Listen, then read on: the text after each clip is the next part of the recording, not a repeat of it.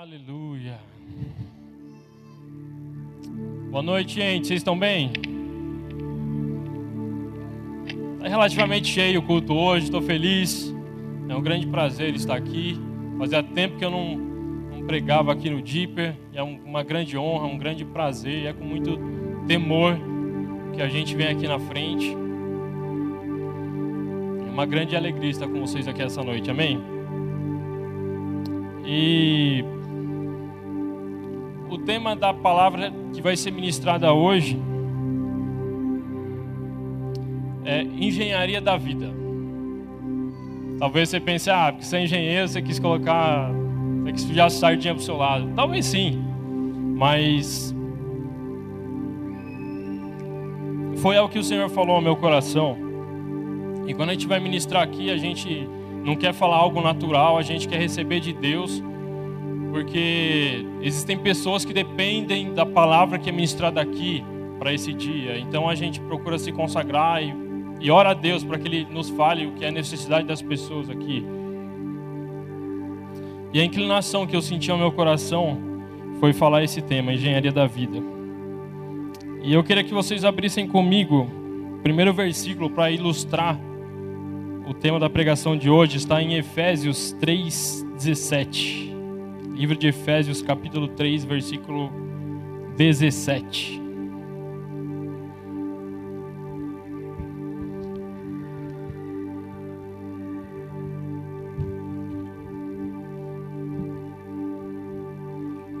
Amém? Todo mundo chegou?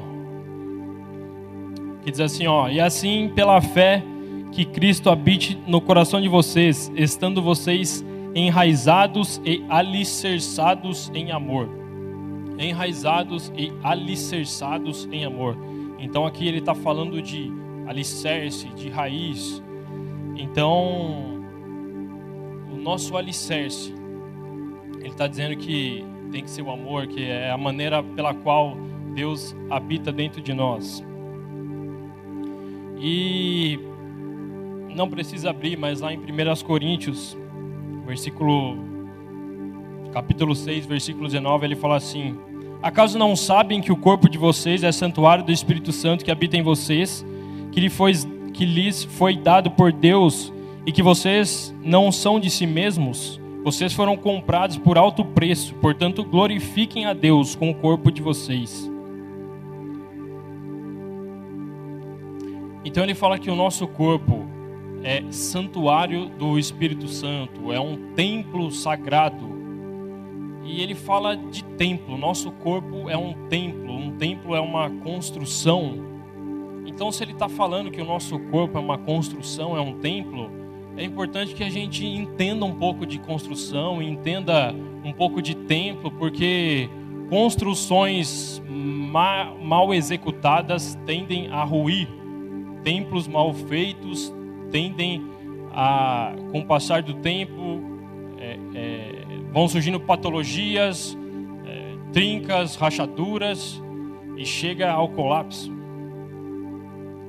E se a gente é um templo, a gente precisa entender como que se mantém uma construção em pé, como que se cuida de uma construção, quais são os, os pré-requisitos para que o nosso templo se mantenha sempre de pé durante toda a nossa vida.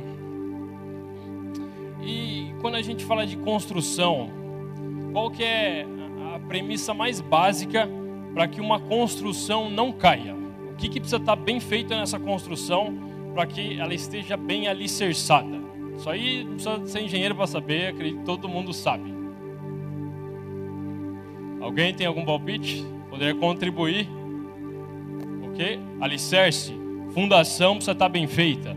Tá, e, e do que, que é composto um alicerce? Do que, que é composto uma fundação?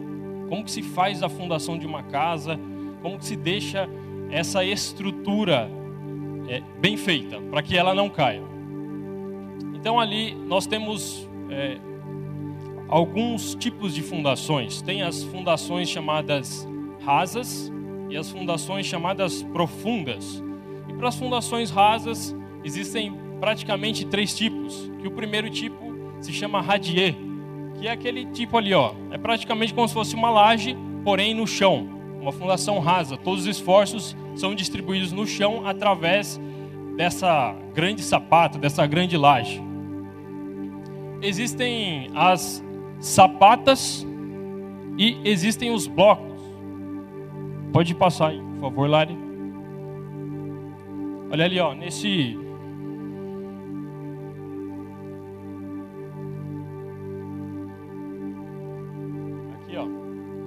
Isso aqui é uma sapata. Ela fica na base de um pilar. Geralmente a sapata não tem mais do que 3 metros de profundidade. Fundação rasa é isso daí, não, não costuma passar de 3 metros de profundidade. Tanto sapata quanto bloco. Agora, se o solo é um solo estável, e se a casa é uma casa pequena, ela pode ser feita com uma fundação rasa, que não vai ter problema. Porque o solo é estável, ele recebe bem as tensões e não vai haver recalque. E se a casa é uma casa pequena, onde não tem muitas cargas, não tem muito peso envolvido, também não tem problema. Você faz uma fundação rasa, é uma fundação mais econômica e tranquilo. Ela vai sustentar bem a sua casa. Mas e se a, a construção, o templo for algo maior, mais pesado, onde maiores cargas estão envolvidas, ou se for feito em um solo colapsível? Por exemplo, o solo de Bauru é um solo colapsível. É um solo bastante tendencioso a recalques diferenciais, porque é um solo mais composto por areia. Então é fácil, é mais fácil das fundações recalcarem. Quanto mais quando o solo está molhado. Então, em um solo colapsível, é comum que se faça fundações mais profundas. E quais são os tipos de fundações profundas?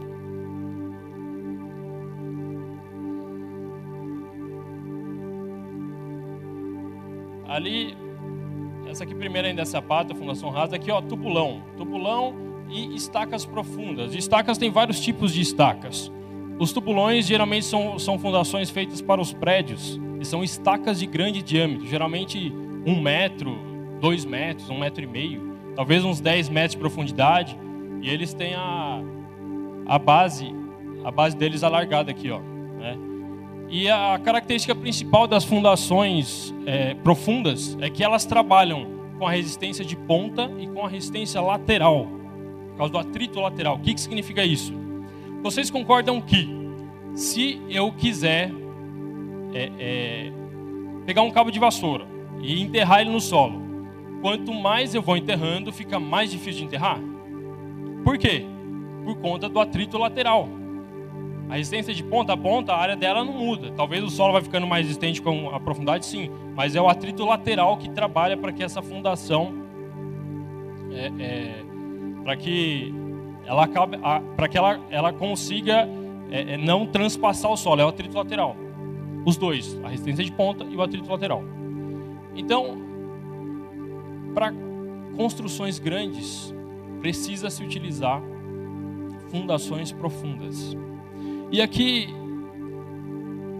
e existem dentro das fundações profundas, é muito comum aqui em Bauru, por exemplo, se faz estacas de 8 metros, 10 metros de profundidade. Aí você faz a escavação com um trado mecânico, rotativo, depois você enche de concreto, coloca lá uma armação.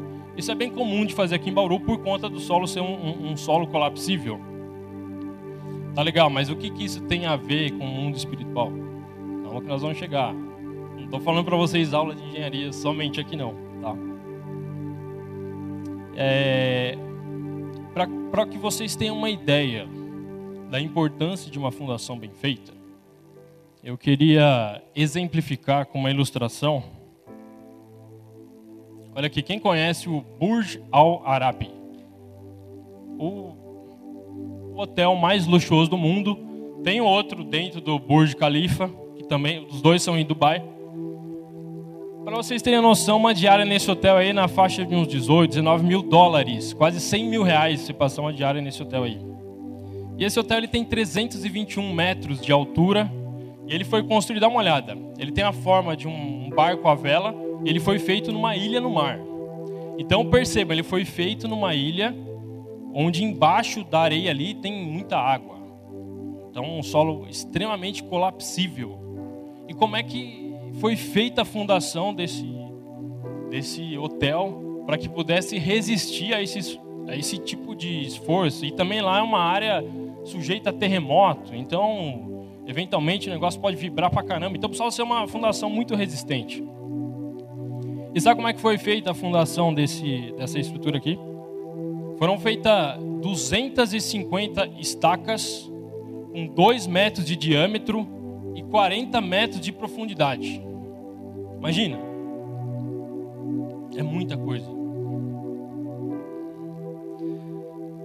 É algo curioso e ele tem aqui, ó, tá vendo? Isso aqui é um restaurante, fica ali na ponta. E aqui tem um L ponto. É algo extremamente luxuoso e uma construção muito bonita de ver. Mas para que ela possa estar bem ancorada aí foi necessário esse tipo de fundação. E aí, fazendo um paralelo com a nossa vida, é, eu não sei se vocês já repararam, mas quem tem chamado ministerial, quem trabalha, pra, quem trabalha para o reino, quem faz qualquer coisa dentro da igreja, mas existem forças do mal querendo parar você. Existem pressões específicas, diabólicas mesmo, que tentam paralisar você. Ah, mas e quando você está no mundo, e se você não tem chamado, e você não trabalha para o reino? É, você já está perdido mesmo, mas as pressões não são com tanta intensidade. Quando você começa a trabalhar para o reino, quando você tem um propósito, quando você começa a é, é, entrar no seu chamado, existem pressões a mais que chegam para você. E é por isso que quando você tem chamado, quando você trabalha para o reino, você precisa estar com as suas fundações mais bem alicerçadas, você precisa ter a sua fundação mais profunda. Porque talvez você trabalhe em solos mais colapsíveis, porque talvez exista mais carga sobre você, porque talvez chegue muito mais pressão sobre você. Mas você precisa estar lá, ancorado, ter uma fundação profunda. Tá, mas e aí? Como é que eu faço para aprofundar as minhas fundações, as minhas bases, se eu trabalho para o ministério? Como é que eu faço isso? Calma que isso é só no final, a chave vem para o final. Tá legal. Então nós vamos esperar no final para saber como é que a gente vai fazer isso. Porém, se a nossa fundação estiver bem alicerçada, que, que mais que a gente precisa cuidar? Alguém tem alguma sugestão? Tendo em vista que a gente é um templo, que a gente é uma construção, o que mais que a gente precisa cuidar para que não caia em estado de ruína, além das fundações? Alguma ideia? Pode falar. Parede?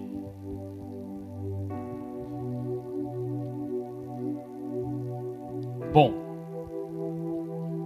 a estrutura da casa composta por pilares e vigas. Pilares são as estruturas verticais, vigas as estruturas horizontais. A estrutura precisa ser bem feita, porque não adianta nada você ter uma fundação muito sólida, muito profunda, e a tua estrutura é fraca. Porque vai chegar um vento, vai bater ali, e se você não tiver bons pilares, com seções adequadas, bem amarrado com vigas, vai bater um vento e vai cair. Quem é que já viu quando começa a ser feita uma construção, aí o cara começa a levantar a parede, a alvenaria, e, e não faz o pilar ainda. Aí dá aquela chuva, dá um vento e cai uma parede. Porque a estrutura não está pronta, não está feita ainda. Então, uma outra área da nossa vida que a gente precisa cuidar muito para manter o nosso templo estável é as estruturas, os pilares e as vigas do nosso templo, da nossa casa. Tá legal. Agora, vocês sabem que tipo de esforços são sujeitos os pilares e as vigas? Isso eu estou falando da engenharia. E depois a gente vai fazer um paralelo para a nossa vida. Olha ali, ó. Os esforços principais, os quais aparecem em qualquer tipo de estrutura, são esses aí, ó. Primeiro esforço, tá ali, ó, compressão que é compressão? Comprimir. Né? Ou esforço de tração. Isso aí tracionar a estrutura, puxa ela dos dois lados. Esforço de cisalhamento. Então, quando você tem duas forças contrárias, você tende a quebrar a estrutura no meio, forças contrárias. Esforço de torção. A estrutura tende a torcer. E o esforço de flexão. Então, você pega uma viga bi apoiada, bi apoiada, dois apoios. Aí você coloca uma carga em cima dela, um peso em cima dela. A tendência é que ela faça o quê? Que ela abaule. Se ela abaula, ela fica com aquela barriga. Isso é um esforço de flexão. E, e sempre quando uma estrutura entra em ruína, é por conta de quaisquer um desses tipos de esforços. Sempre. E se a estrutura não foi bem dimensionada, é por conta desses esforços atuando nela, nelas que elas acabam ruindo. E hoje, e hoje em dia a gente tem estruturas feitas de várias maneiras. Podemos ter estruturas de madeira, estruturas metálicas. É, existe alvenaria estrutural que a própria alvenaria já é mais resistente, não precisa de vigas e pilares. Mas o que é mais comum para a estrutura é o concreto armado. A maior parte das construções, pode dizer 90%, das construções são feitas em, em concreto armado. E quais são as principais características do concreto armado? Primeiramente, o concreto armado, ele é um misto de substâncias. Por quê? Porque você une o concreto com armação de aço. E o concreto é um material que é muito resistente à compressão. Então isso já te faz pensar que se o concreto é resistente à compressão, quando existe um esforço de compressão, é o concreto que vai resistir. E o aço é um material muito resistente à tração. Então isso te faz pensar que quando existe um esforço numa estrutura de concreto armado, e esse esforço é esforço de tração, quem vai resistir é o aço. E por isso que essa estrutura é muito utilizada, porque para todas as situações, se ela foi bem calculada, foi bem dimensionada, ela atende. Então a viga ou pilar estando sujeito a esforços de compressão, de tração, de torção, de flexão, ela vai resistir, porque tem os dois materiais que conseguem resistir. Agora, e na nossa vida? Quais são os tipos de esforços aos quais estamos sujeitos, principalmente se a gente trabalha no ministério? Basicamente esses mesmos aí. Podemos exemplificar, por exemplo, estão sujeitos aos esforços de compressão ou de opressão causados pelo diabo, porque ele sabe qual é a concupiscência aqui de cada um. E você acha que ele vai oprimir você aonde? Você acha que ele vai tentar te pressionar, te comprimir aonde? Aonde é a área mais difícil para você?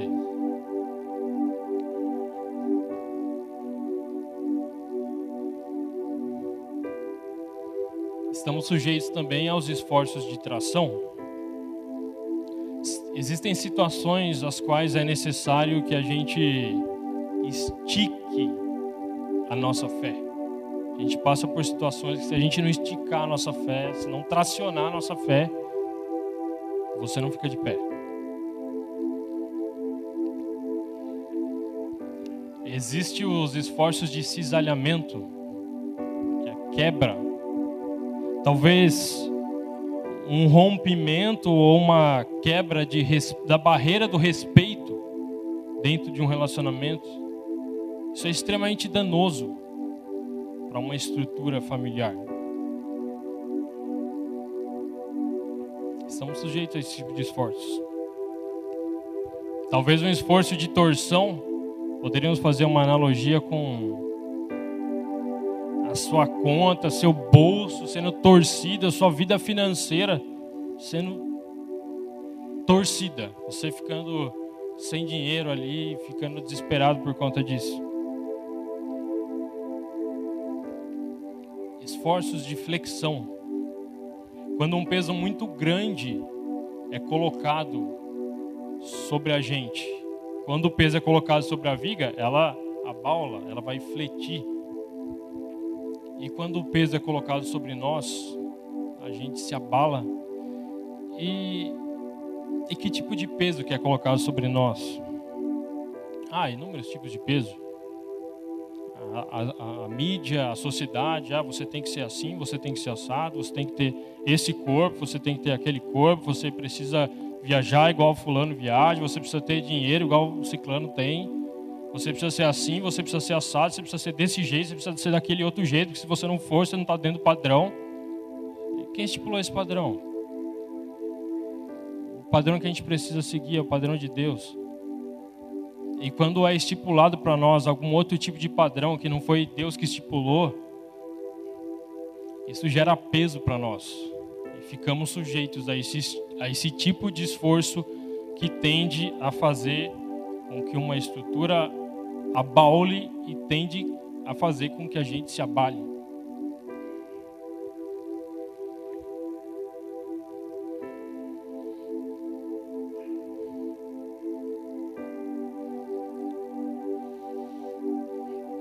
Tá legal. E como é que a gente se previne de tudo isso? Abra comigo em João. João 14, 23. Livro de João, capítulo 14, versículo 23.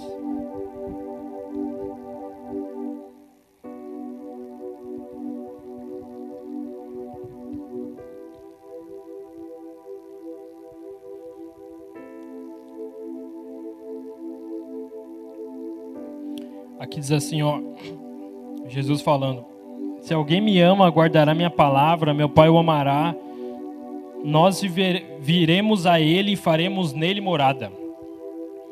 Então, se a gente ama Jesus, a gente guarda a palavra dele, o Pai dele, o Pai de Jesus, Deus, nos amará e eles farão morada em nós. E quem concorda comigo que se Jesus, se Deus faz morada em nós através do Espírito Santo, a gente fica inabalável. As nossas estruturas ficam mais rígidas, nós ficamos mais resistentes. Pode chegar, isso não vai impedir de chegar aos problemas, de chegar às pressões, às compressões, às opressões e tudo mais. Mas nós estaremos mais resistentes. Vocês concordam comigo?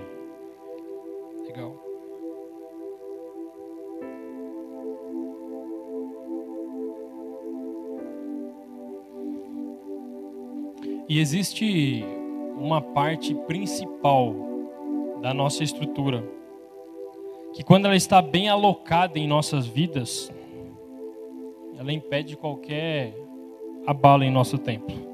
Mas que parte que é essa?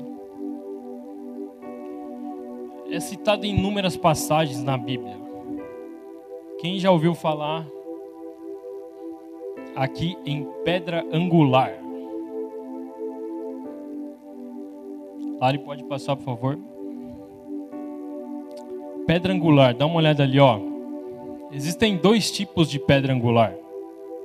No primeiro tipo ali, percebam que existe um arco. E ali, ó, exatamente no centro do arco, a parte mais alta do arco, existe uma pedra angular. Porque você vai fazendo o arco das extremidades para o meio e a última pedra que você coloca é a pedra que vai fazer com que o arco se, se mantenha de pé. Essa pedra se chama pedra angular. E existe um outro tipo de pedra angular, também chamada pedra de esquina, que é a primeira pedra que se coloca na construção.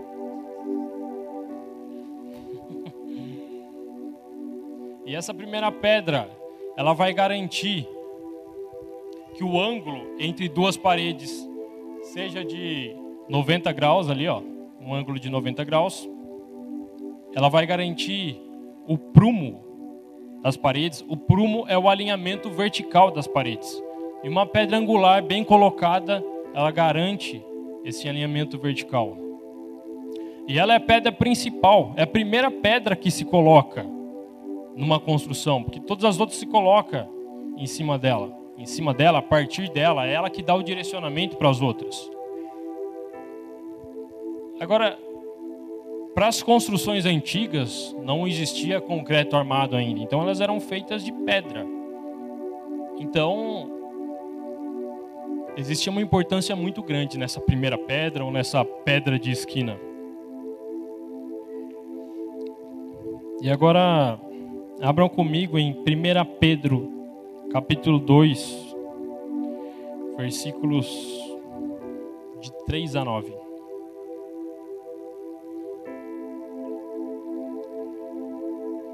Nós vamos, nós já estamos abrindo a Bíblia bastante hoje.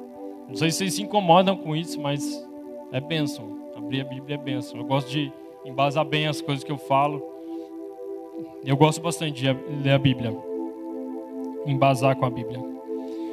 E aqui diz assim, ó, 1 Pedro 2, de 3 a 9. Agora que provaram que o Senhor é bom, à medida que se aproxima dele, a pedra viva, rejeitada pelos homens, mas escolhida por Deus e preciosa para ele, vocês também estão sendo utilizados como pedras vivas na edificação de uma casa espiritual para serem sacerdócio santo, oferecendo sacrifícios espirituais aceitáveis a Deus por meio de Jesus Cristo. Pois assim é dito na Escritura: Eis que ponho em Sião uma pedra angular. Vou fazer uma pausa aqui. Eis que ponho em Sião uma pedra angular. Sião nos remete a Monte Sião, que é um local que fica a sudeste de Jerusalém e foi conquistado pelo rei Davi. Ficava num vale e tinha muralhas gigantes e o rei Davi conquistou esse local no Monte Sião. E aí o filho dele, Salomão, edificou um templo lá no Monte Sião. O templo de Salomão foi feito no Monte Sião. E é exatamente ali que Deus fala que vai colocar a pedra angular, que foi rejeitado que foi rejeitada por muitos e aceita por outros, porque foi os judeus que rejeitaram a pedra angular, que era Jesus, que foi colocado ali. Então ele fala: Eis que põe em Sião uma pedra angular, escolhida e preciosa, e aquele que nela confia jamais será envergonhado. Portanto, para vocês, os que creem, esta pedra é preciosa, mas para os que não creem, a pedra que os construtores rejeitaram tornou-se a pedra angular e a pedra de tropeço e rocha que faz cair. Os que não creem tropeçam porque desobedecem a mensagem, mas para o que também para o que também foram destinados. Vocês, porém, são geração eleita, sacerdócio real, nação santa, povo escolhido de Deus, para anunciar as grandezas daquele que os chamou das trevas para a sua maravilhosa luz. Aleluia. que está sendo falado aqui na Bíblia? Que essa pedra angular, a pedra mais preciosa, a pedra mais valiosa, foi colocada por Deus lá em Sião. E para aqueles que creem,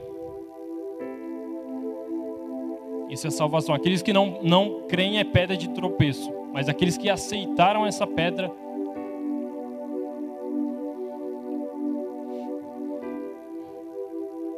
Se você aceita essa pedra, o seu templo, a tua construção. Tem a pedra principal, tem a parte mais valorosa, a parte mais importante da construção. E se você tem a tua construção bem edificada, com a parte mais importante, ela não vai ruir.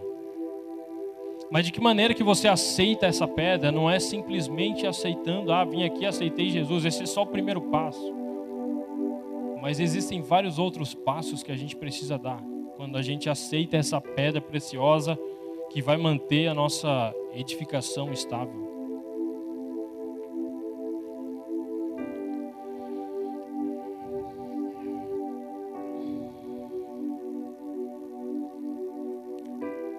Olha que bonita essa imagem.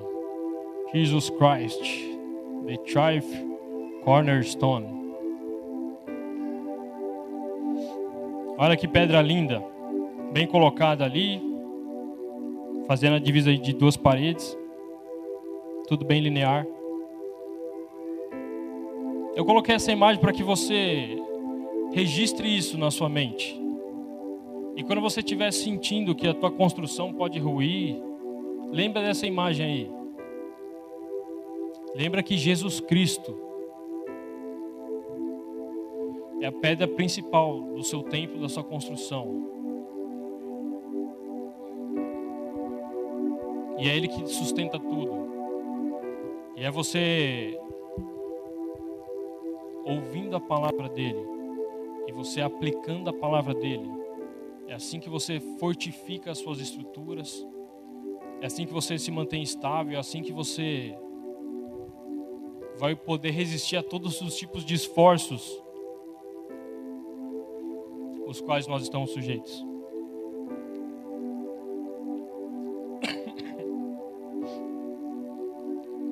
E sabe que nas construções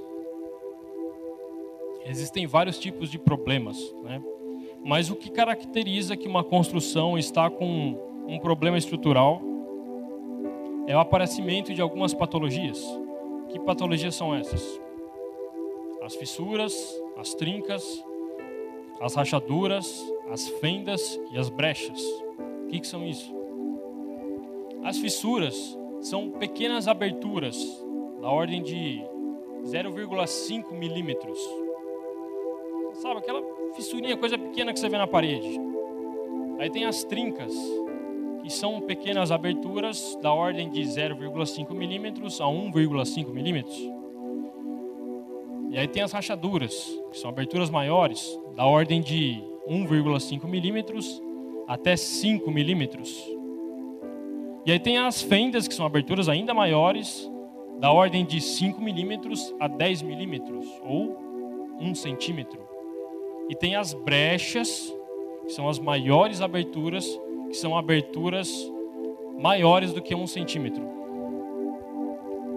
E quando existe esse tipo de patologia em uma estrutura, em uma construção, isso significa que pode estar havendo algum tipo de recalque diferencial, que ela pode estar começando a ceder.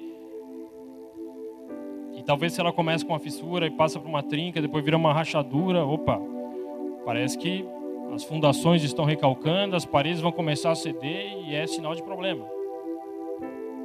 Mas e o que é feito por uma estrutura, por uma obra, por uma construção, quando está nesse tipo de estágio? Quando foi detectado que existe um problema estrutural e que ela pode chegar ao estado de ruína, o que, que se faz?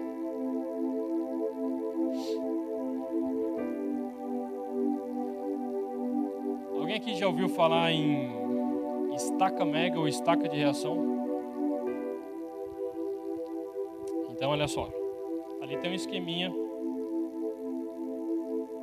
Ó, isso aqui seria uma viga é, que está cedendo, está recalcando, e aí ó, gerou essa trinca aqui em cima. E aí o que acontece? Você coloca várias seções de estacas aqui, e aí você coloca um macaco hidráulico com um pistão aqui, e você vai macaqueando as seções de estaca para baixo. E a hora que encontra-se solo resistente lá embaixo, ao invés do macaco empurrar as estacas para baixo, ela empurra a casa para cima ação e reação. Isso daí salva muitos tipos de construção. Por conta de recalque diferencial, por conta de, é, é, às vezes, um solo úmido, muito úmido, chove demais e acaba a fundação começando a ceder e gera essas trincas. O que, que se faz? Isso daí.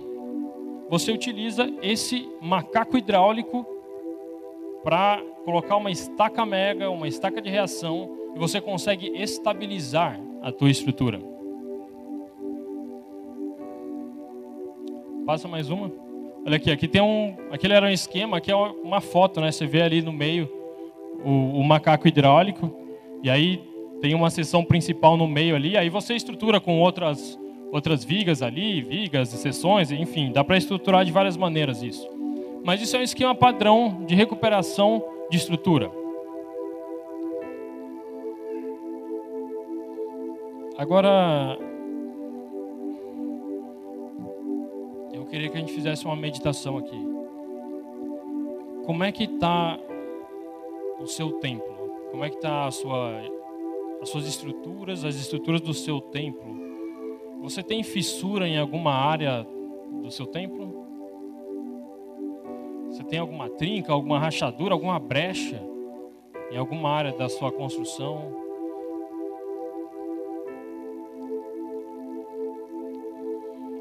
Sonda seu coração nesse momento.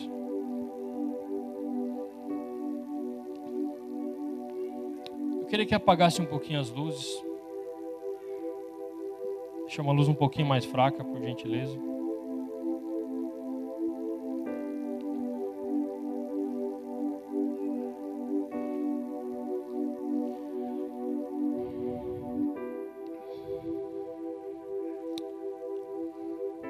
Sonda a sua vida, sonda o seu coração.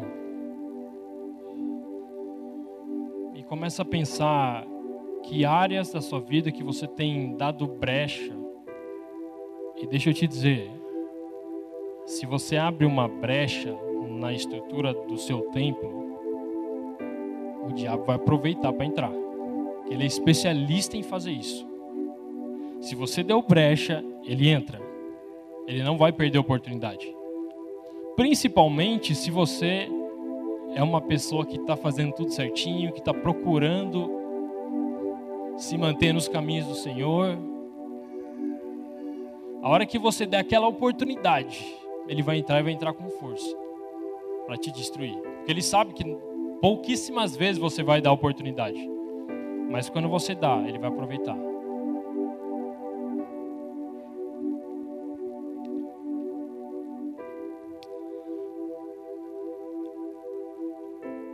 Olha o que dizem Provérbios: começar uma discussão é como abrir brecha num dique por isso resolva a questão antes que surja contenda. Olha aqui falando da brecha que se abre. Começar uma discussão é uma brecha que você abre num dique. O dique é aquela estrutura que sustenta uma barragem. Quando se abre uma brecha, começa a passar água por lá e vai passando cada vez com mais força até que se rompe toda a estrutura. Isso começa de que maneira? Com uma discussão.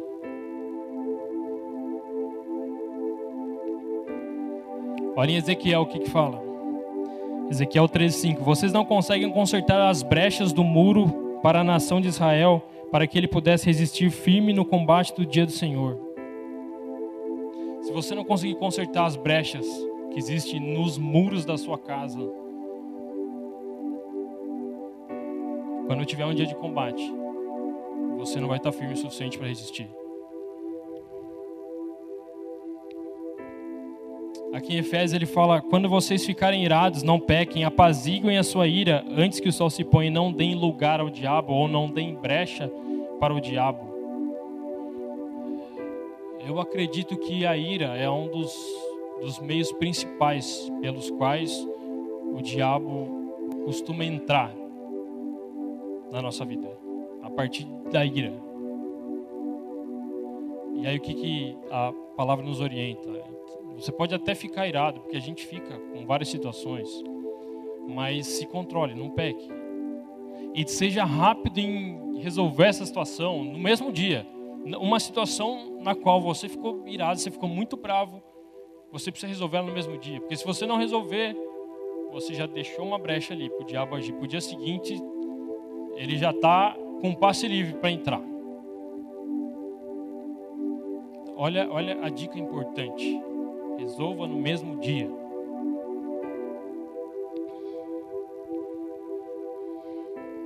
E aí, eu vou falar algumas coisas aqui. Eu queria que você pensasse se nessa área você está bem ou se você talvez tenha criado algumas fissuras, algumas trincas. Se você precisa fazer um reforço estrutural nessa área. Na área da honra na sua vida. Como é que está essa área? Honrar o pai, honrar a mãe, honrar o marido, honrar a esposa, honrar as autoridades, honrar o chefe, honrar os líderes. Como é que está essa área na sua vida? Está tudo tranquilo? Ou você acha que tem alguma fissurinha ali? E na área da fidelidade, como é que está? Fidelidade a Deus, fidelidade aos cônjuges, fidelidade à palavra, como é que tá? Na área da longanimidade, na área da paciência, benevolência, como é que como é que a gente está? Na área do amor ao próximo, quanto a gente tem amado as outras pessoas, ainda que sejam falhas. Como é que está isso na nossa vida hoje? Na área do domínio próprio, quanto que a gente tem conseguido se dominar, o quanto que a gente tem conseguido cumprir o que está em Gálatas 5:22. Domínio próprio é um fruto do Espírito, tá, está disponível para nós a partir do momento que a gente aceitou Jesus, que a gente crê em Jesus. Está disponível para nós. A partir do momento que o Espírito Santo dele habita dentro de nós, existe domínio próprio disponível para nós. Você tem alguma fissura aí nessa área? Será que eu tenho alguma fissura, alguma trinca, às vezes uma brecha? Como é que está? Na área da gratidão, você tem sido grato com o que você tem recebido de Deus, seu salário, seu trabalho? Tem sido grato aos seus pais, grato à sua igreja?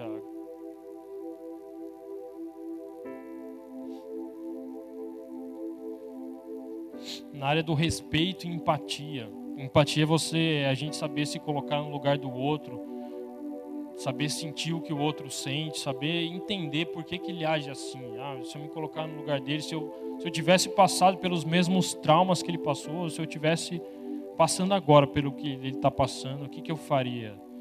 Às vezes a gente é tão rápido em julgar, mas não consegue se colocar no lugar da pessoa. E na área da submissão, como é que tá? Submissão bíblica, mulher ao marido, submissão marido a Cristo, submissão às autoridades. Na área sexual, como é que nós estamos? É interessante que na área sexual existe um, um grande paradoxo, né? Para quem é solteiro e para quem é casado. Perceba que é interessante. Quem é solteiro, se você fizer sexo, você está em maldição. E se você não fizer, você está na bênção. Agora, se você é casado, se você fizer sexo, você está na bênção. E se você não fizer, você está na maldição. Percebam que paradoxo, né?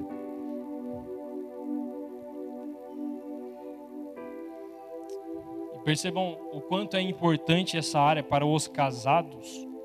Tão importante é que em 1 Coríntios 7, olha o que, que Paulo fala.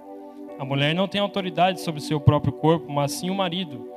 Da mesma forma, o marido não tem autoridade sobre o seu próprio corpo, mas sim a mulher.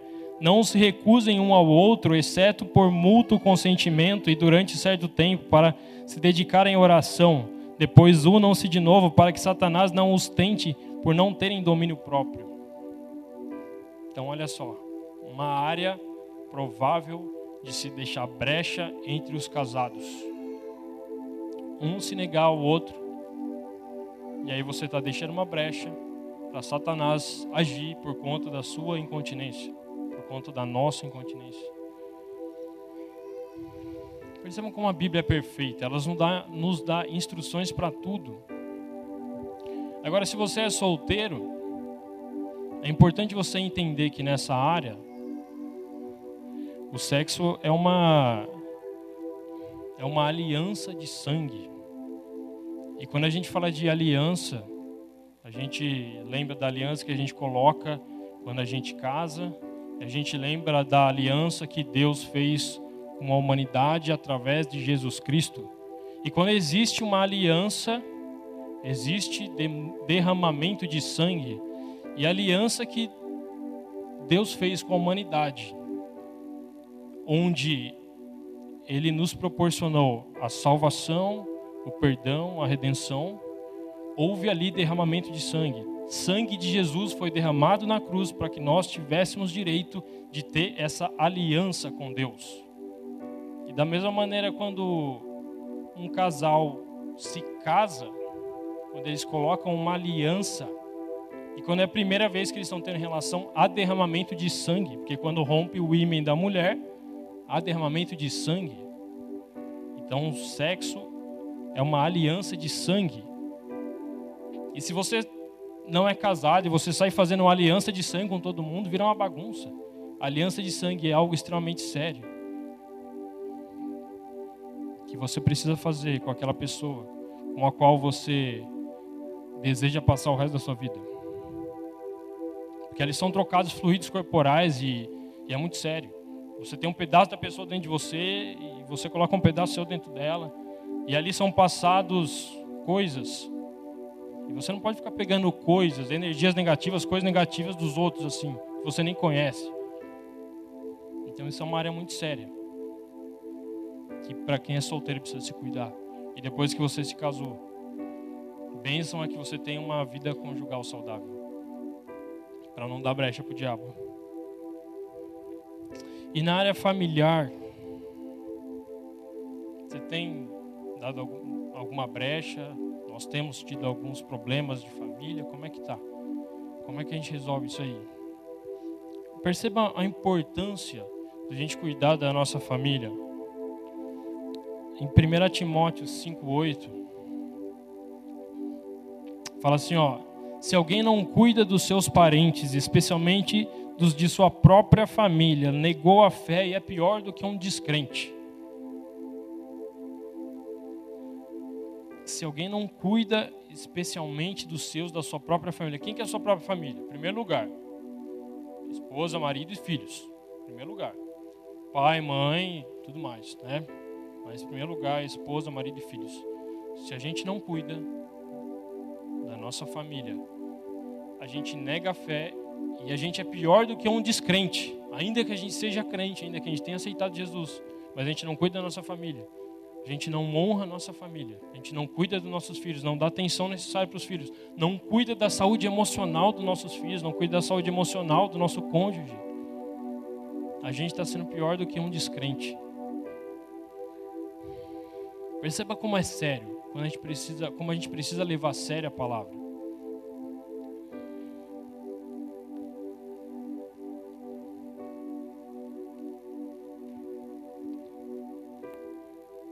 Você sondou aí o seu coração, sondou a sua vida. Você já detectou algumas áreas com fissuras, com trincas, com rachaduras, com brechas. Então hoje existe restauração para nós. Eu não sei a área que você precisa de restauração, você e Deus sabe, isso é entre você e Deus. Mas existe uma unção que respalda esse lugar, que vai conceder a você hoje restauração para a área que você está precisando. Considere essa unção. Considere o que está sendo falado aqui. Talvez enquanto eu estava falando, você foi lembrando de algumas coisas, e você até pensou, não, ó, isso aqui eu preciso mudar, eu decido mudar hoje. Decida de verdade. Feche as brechas. Não deixa ter nenhuma fissura. Nenhuma dessas áreas aqui que foram faladas.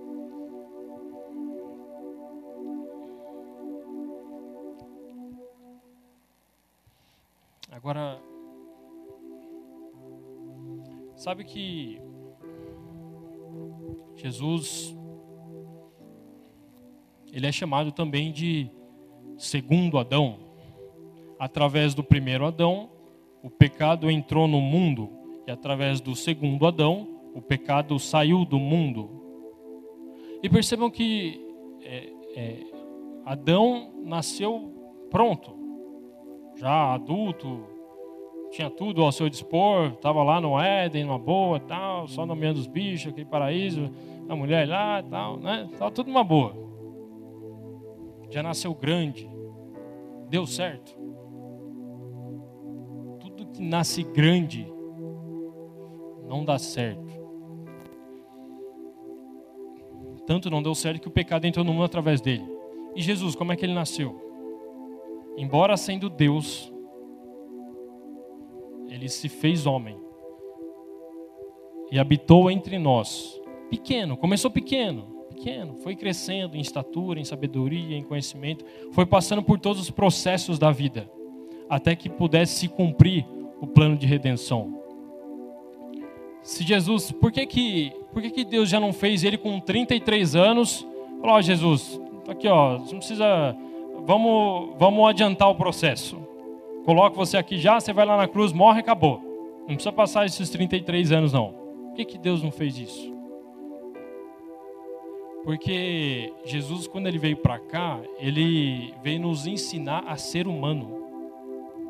A gente precisava saber como é que era ser humano. E aí ele veio aqui nos ensinar como é que é.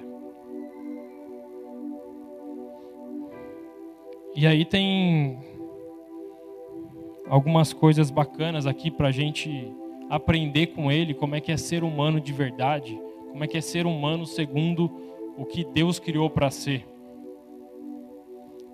E eu queria ler com vocês, porque a gente precisa aprender com Jesus a ser humano de verdade.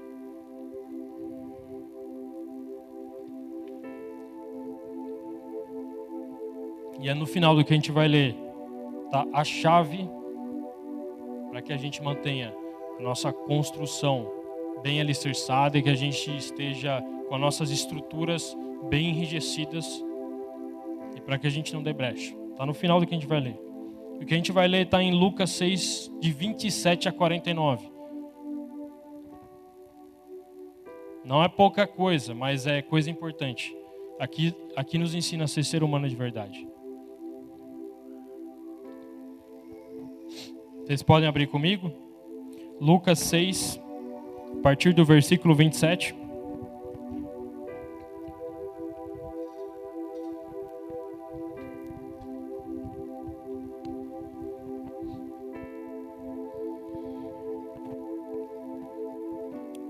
Lucas 6, 27.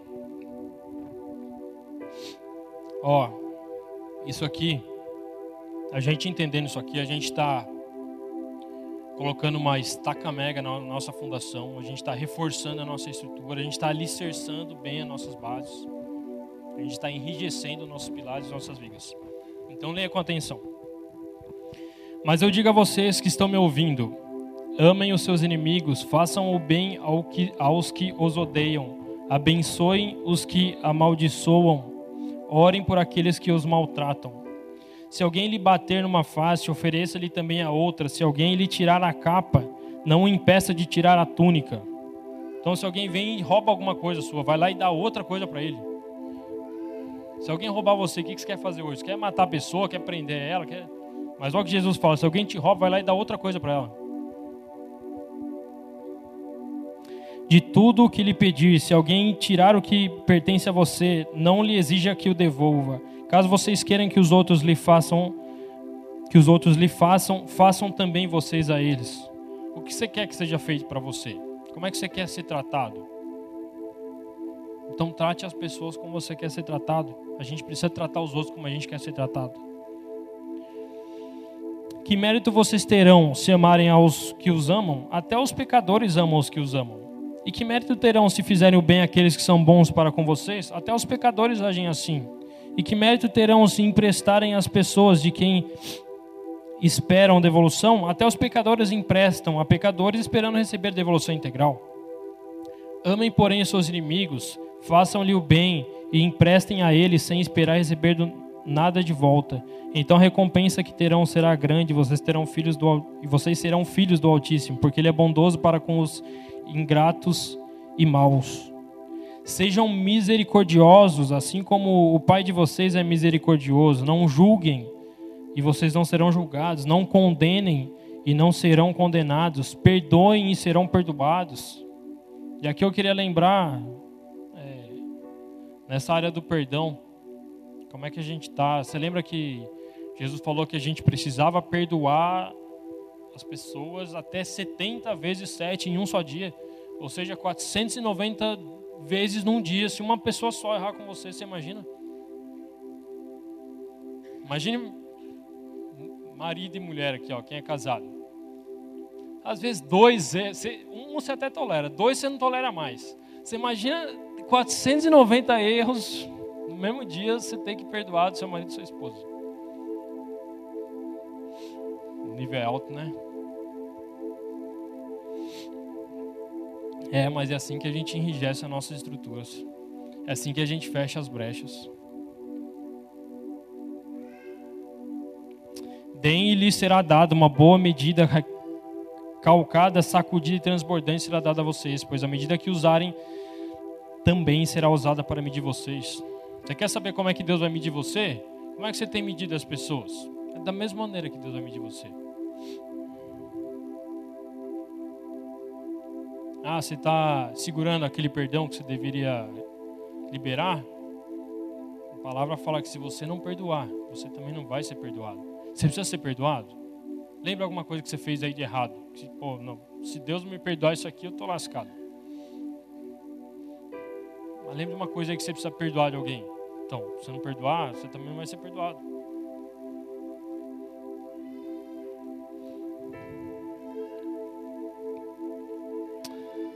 Mais para frente ele diz: Por que você repara no cisco que está no olho do seu irmão e não se dá conta da viga que está no seu próprio olho? Cisco. No olho dos outros a gente vê. É uma viga, uma trave, um negócio gigante no nosso olho a gente não vê. Meu Deus, o que está acontecendo? Por que, que a gente é assim? Como pode dizer ao seu irmão: Deixe-me tirar o cisco do seu olho, se você mesmo não consegue ver a viga que está no seu próprio olho? Hipócrita! Tire primeiro a viga do seu olho, então você verá claramente para tirar o cisco do olho do seu irmão. Aquele diz assim, cara, conserta você primeiro. Não fica querendo consertar os outros, não. Se você tem muitas coisas para consertar, primeiro se conserta. Ah, você conseguiu se consertar? Ah, bacana. Então agora você pode consertar o outro, mas primeiro é você.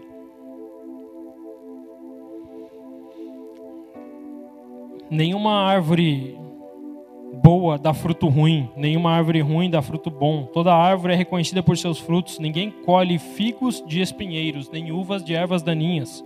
O homem bom tira coisas boas do bom tesouro que está em seu coração, e o homem mau tira coisas más do mal que está em seu coração, porque a sua boca fala do que o seu coração do, do que seu coração está cheio.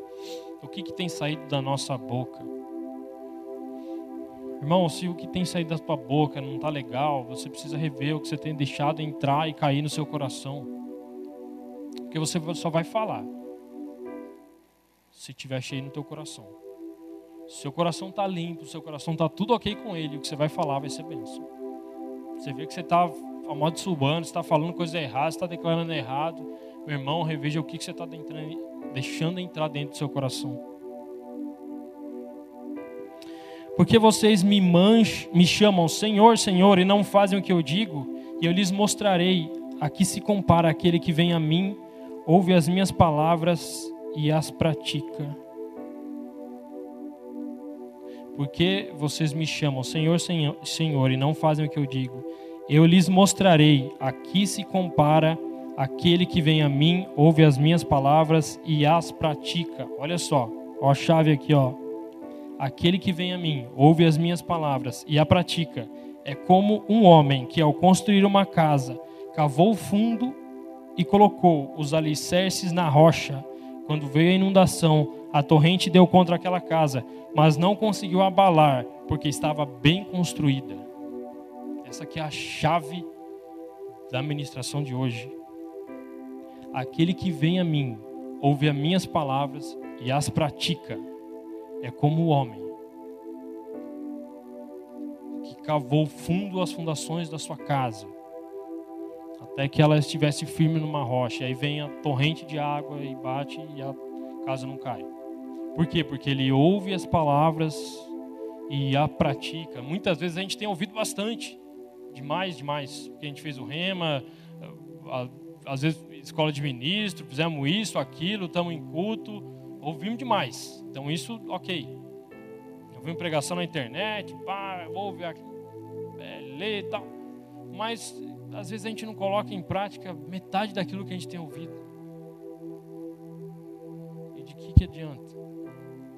Você tá, isso só traz mais peso para nós, mais condenação para nós, porque quando você conhece alguma coisa, você pode ser julgado por aquilo que você conhece. Até no Homem-Aranha já dizia, né?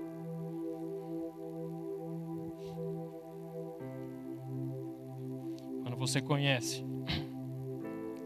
tem mais responsabilidade que cai sobre você. Grandes poderes vêm com grandes responsabilidades. Quando você conhece, a palavra é poderosa. Você tem um grande poder nas suas mãos, mas isso traz responsabilidade para você. E se, você. e se a gente não cumpre aquilo que a gente sabe que é verdade, vem julgo sobre nós. A gente abre brecha e as nossas estruturas podem se abalar. E às vezes começa a haver um recalque aqui e ali. Daqui a pouco está com uma brecha gigante e agora é hora de usar estaca mega, estaca de reação. Não tem problema se você já tem algumas estacas ali que foi para o saco. Porque você decidindo hoje corrigir isso aí, você pode pôr quantas estacas mega for necessário para estruturar a tua construção. Mas dá para estruturar. E aí o que, que você vai fazer? Aí você vai ouvir e praticar. E aí você vai manter sempre a tua estrutura rígida. Sempre a tua estrutura inabalável. Ah, e se eu não fizer isso? Então aqui diz assim, ó. Mas aquele que ouve as minhas palavras e não as pratica é como um homem que construiu a casa sobre o chão sem alicerces. No momento em que a torrente deu contra aquela casa, ela caiu e a sua destruição foi completa.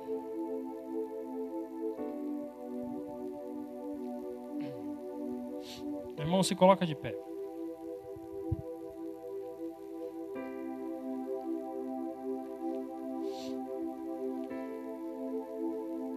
Eu não sei o que você precisava receber hoje. Mas dá uma olhada naquela cruz que está ali, ó. Foi ali que Deus fez uma aliança de sangue com a humanidade. Foi ali que foi derramado o sangue de Jesus. E o sangue de Jesus é poderoso para te lavar de tudo. É poderoso para te lavar, para te limpar de todo o pecado é poderoso para fazer tudo de novo. É poderoso para dar um reset na sua vida e dar um restart. É poderoso para te dar uma nova rota. É poderoso para ajustar aquilo que precisa ajustar. É poderoso para te perdoar, independente daquilo que você fez. E para isso basta que você decida se arrepender. Que você decida recalcular a rota, que você decida começar de novo, que você decida não fazer novamente aquilo que você tem feito que tem desagradado o Senhor. E a palavra diz que ele lança no mar do esquecimento aquilo que você fez. Quando você se arrepende, você decide não fazer mais. Então, sabe o que quer dizer isso? Quer dizer que se você perguntar para Deus, quando você chegar lá no paraíso, no céu. Deus, mas e aquilo que eu fiz? Ele, aquilo o quê? Do que, que você está falando? Eu não sei do que, que você está falando. Ele lançou no mar de esquecimento. É só decidir se arrepender. É só decidir começar tudo de novo. Meu irmão, o sangue de Jesus é poderoso demais. Existe muito poder no sangue de Jesus. Qual área da sua, qual área da sua vida precisa ser lavada hoje? Meu irmão, existe uma unção nesse lugar. Desfruta dessa unção, sabe? Decida hoje. Eu lembro que uma vez no Rema, inclusive foi na aula Aliança de Sangue. Tinha algumas áreas que eu precisava consertar na minha vida e eu ouvi aquilo. Eu falei, não, hoje eu vou, eu vou consertar. Eu não sei quanto a você, eu não sei o que você precisa consertar hoje, mas eu sei que precisa ser hoje. Tem coisas que você precisa decidir consertar hoje. Porque o salário do pecado é a morte, e Deus não quer que nenhum filho morra.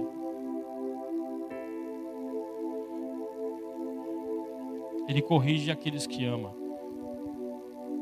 Irmão, fecha as brechas, irmão. Fecha as brechas. Por onde que você tem dado lugar para o diabo na sua vida?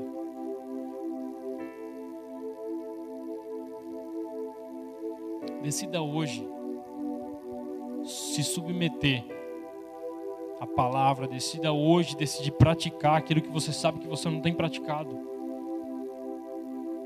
Sabe aquela área na tua vida que você fala, ó, agora vai, agora eu vou melhorar. E aí passa um dia, dois dias, duas semanas, uma semana, pá, de novo. Meu irmão, a gente não tem todo o tempo do mundo. A gente não sabe o dia de amanhã. A gente vai esperar o quê? Acontecer o quê? Decida hoje. Existe muito poder no que você decide hoje.